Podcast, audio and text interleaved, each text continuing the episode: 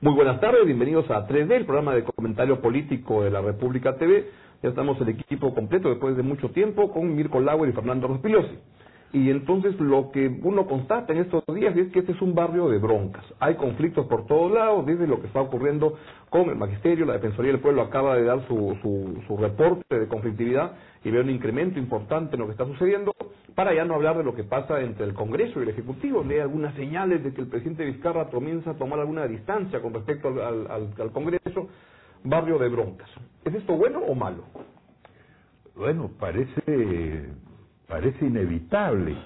Mientras te escuchaba, yo recordaba que hubo un momento, digamos, un poco antes y un poquito antes y un poquito después del indulto de, de Kuczynski, en que la conflictividad medible en el país era muy intensa, muy fuerte y había un malestar vinculado a esto. Hmm. Y todo el mundo quería paz y calma.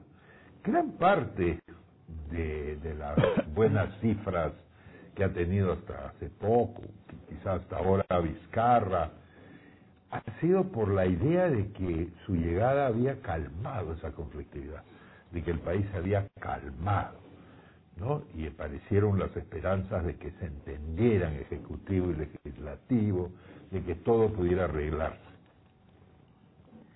Y de pronto han aparecido de nuevo no solo los conflictos en abstracto, los mismos conflictos que la vez pasada, la misma huelga del, del SUTE, SUTE en 2017, el mismo problema de la presidencia, creo yo, con, con la mayoría del Congreso, los mismos conflictos mineros que ahora ya están comenzando en una serie de sitios, en fin, casi diría yo los mismos problemas eh, de algunos ministerios con su primer ministro.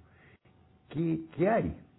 Es verdad que tenemos, como decía Héctor Velarde, eh, ya que sería en los años 50, un concho telúrico de acometividad, por el cual, ¿no es cierto?, los peruanos acometemos todo a partir de un momento, o hay algo en la estructura, necesitamos un teórico del conflicto. Fernando, por favor.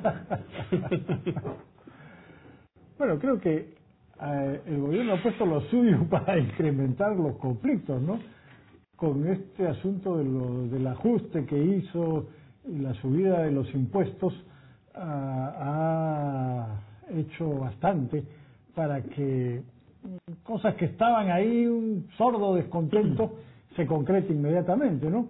Mañana y pasado hay un paro en Arequipa, por ejemplo, contra eh, la subida de los impuestos. Mañana hay un paro, mañana martes hay un paro acá en Lima, eh, también de transportistas. Y bueno, la huelga de esta facción del SUTE que encabeza Pedro Castillo, que ya empezó hoy día, lunes.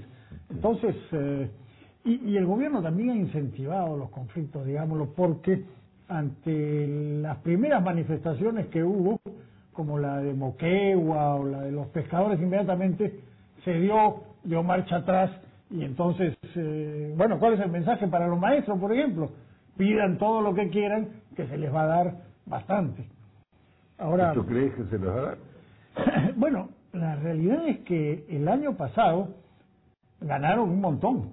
O sea, se les aumentó el sueldo considerablemente, aumentos que estaban eh, programados para efectuarse mucho tiempo, se los dieron. ¿Se los dieron a ellos o Se se los los dieron. dieron al SUTE?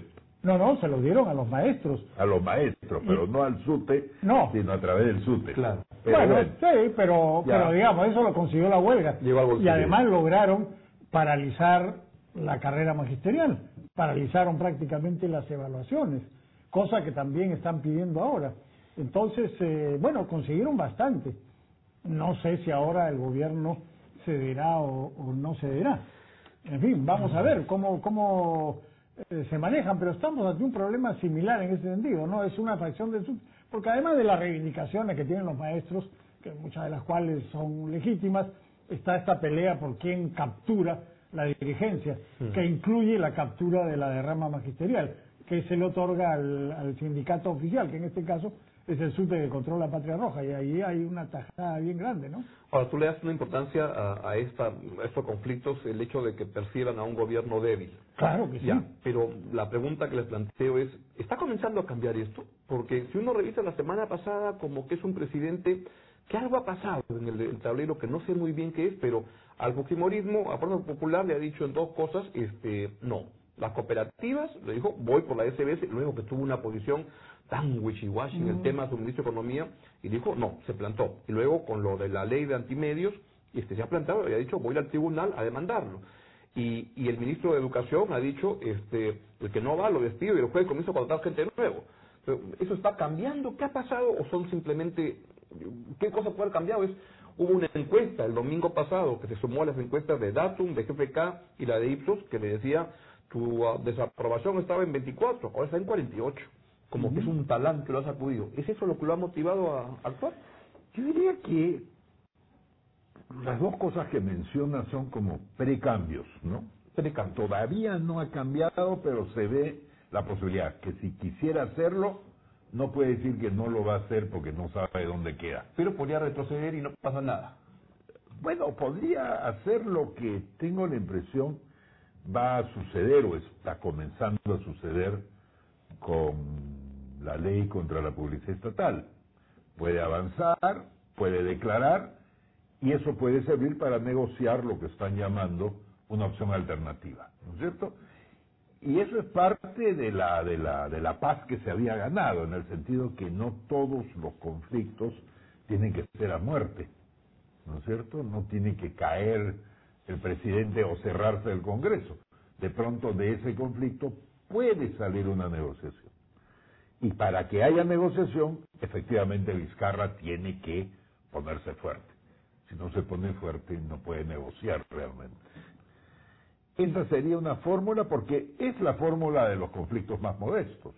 Las Claro. mesas de diálogo, todas estas cosas se resuelven con las dos partes gritando en voz muy alta y después sentándose en la mesa y arreglando. Pero tú especulas con que hay un, que todo esto, por lo menos en el lado de la- del terreno de, con los otros diálogos con maestros, etcétera, hay una conversación que siempre ocurre en el ministerio, Sí. pero en el diálogo que en teoría oficialmente no ha empezado, pero entre Keiko y, y, y Martín, Podría Sí, haber una mesa de negociación. Ah, O sea, ¿qué está pensando en este momento Keiko Fujimori?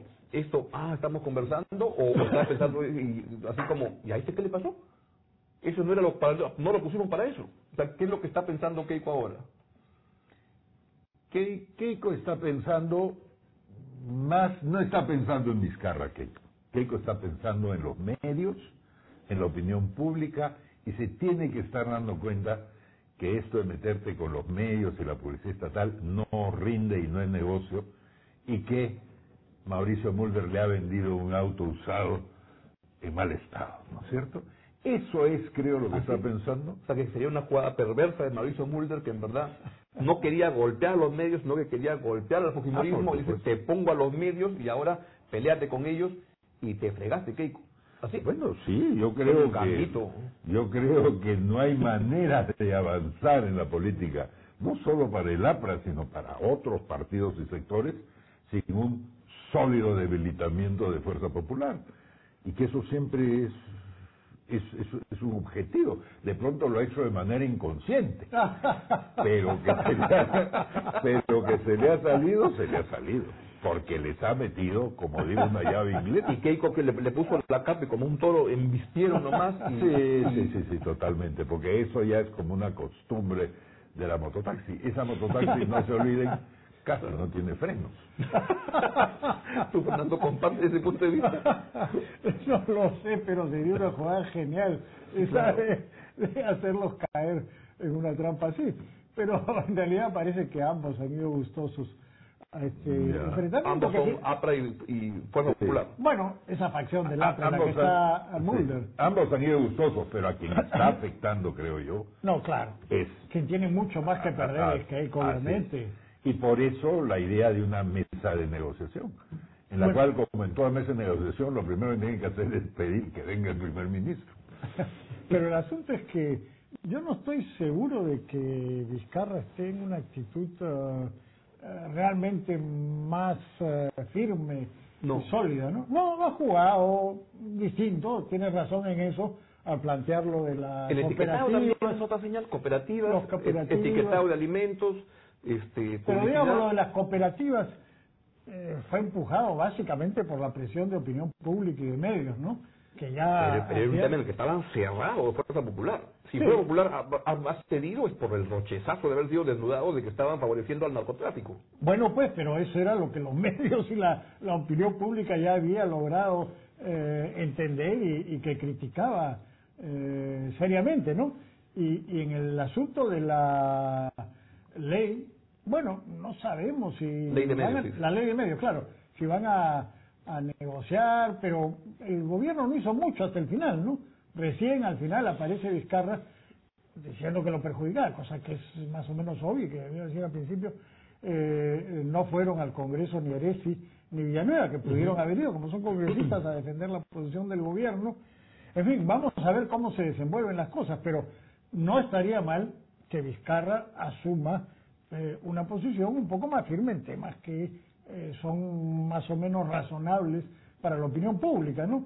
En lo cual tiene que ganar y no tiene eh, nada que perder. Yo creo que, que eso está bien. Ojalá que siga así, porque la debilidad que se le ha notado desde el comienzo, tanto en los conflictos sociales como en la relación con el Congreso, Bueno, no lo favorece. fue en débil absoluto. mientras eso pensaba que le convenía. Cuando vio las señales que las encuestas se lo tiraban al piso, dijo, es, con esto voy, voy, voy muerto, mejor comienzo Sí. a, a- a Además, plantear alguna cosa. Parece haber una comprensión ahí de que el tema no es que no haya conflicto, en el sentido de que no haya discrepancia.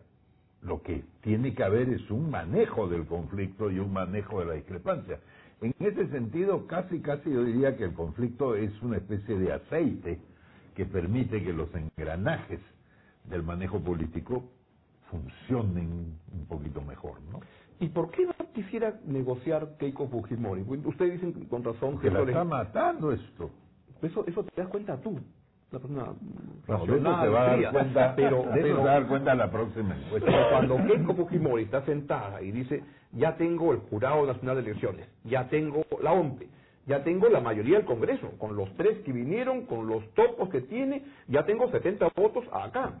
Este, los medios, ahora los humillo y ahora les voy a decir qué cosa quiero que me pongan porque los tengo agarrados así, y, y si quieren que les salga Pero- mucho el caño, sí, como una, Bueno, pero eso la mirada no razón, pero en esta gente yo la veo más bien cuando veo a Miki Torres diciendo este Luis Galarreta va a pasar a la historia como el gran presidente que organizó la transición, yo digo, este, ¿qué estamos sirviendo en la cafetería en, en en- el Congreso? Que, que- que algo, el etiquetado no está funcionando porque algo malo está pasando. De repente no se dan cuenta y siguen avanzando, avanzando, avanzando.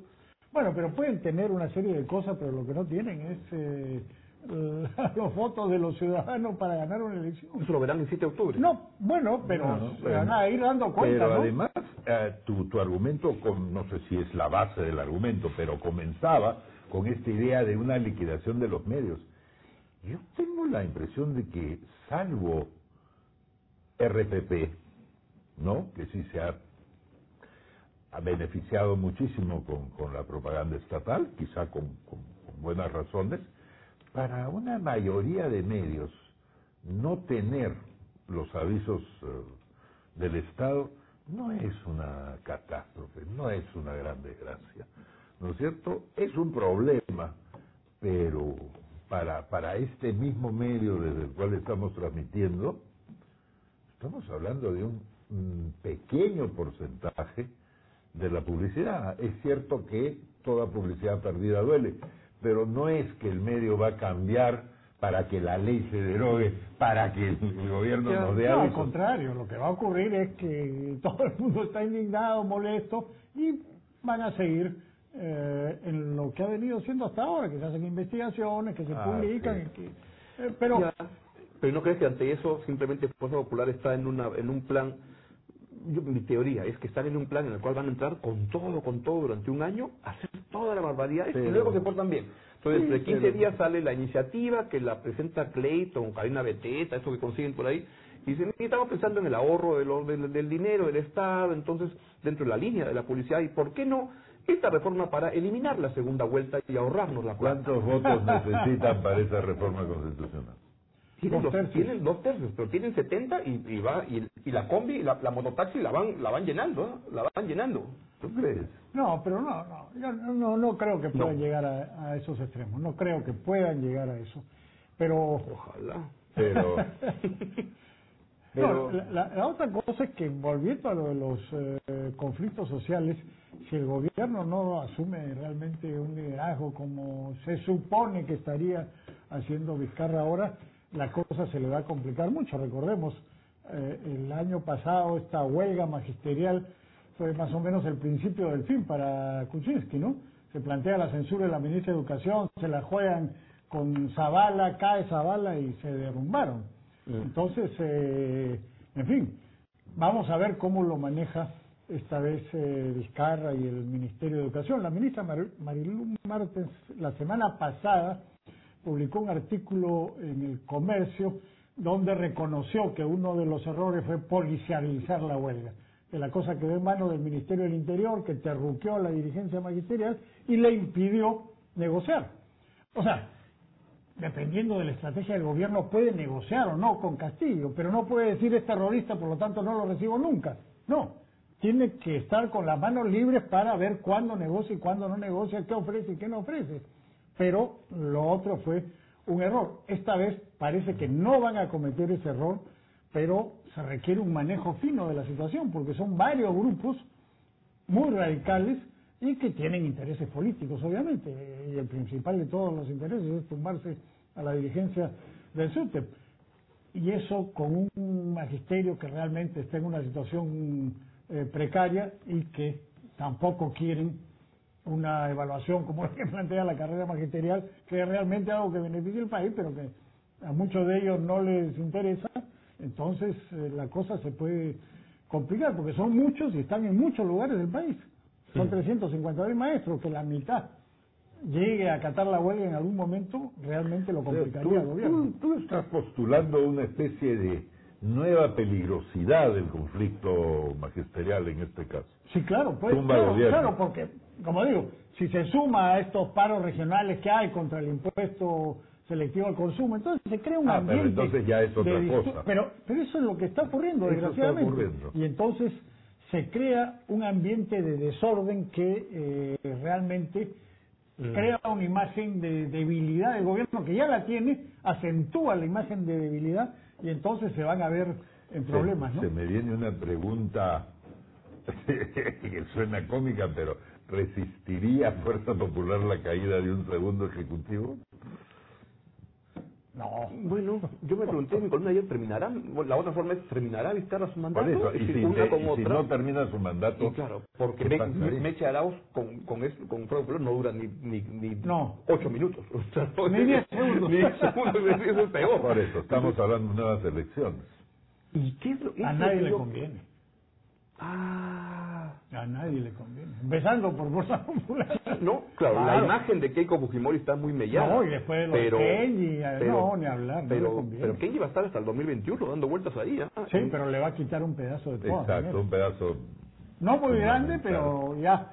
que, que si, Sí, con Kenji no si pudo ganar. sobrevive la segunda vuelta contra Bueno, su pronóstico, y lo otro es también hay más, grave. hay más cosas por hacer. Por ejemplo, la ley para sacar a Guzmán, para sacar a Verónica Mendoza. Es decir, Ya, no, no, el riesgo es que- de que se porten como unos salvajes. Ya, más o menos como, como estos días.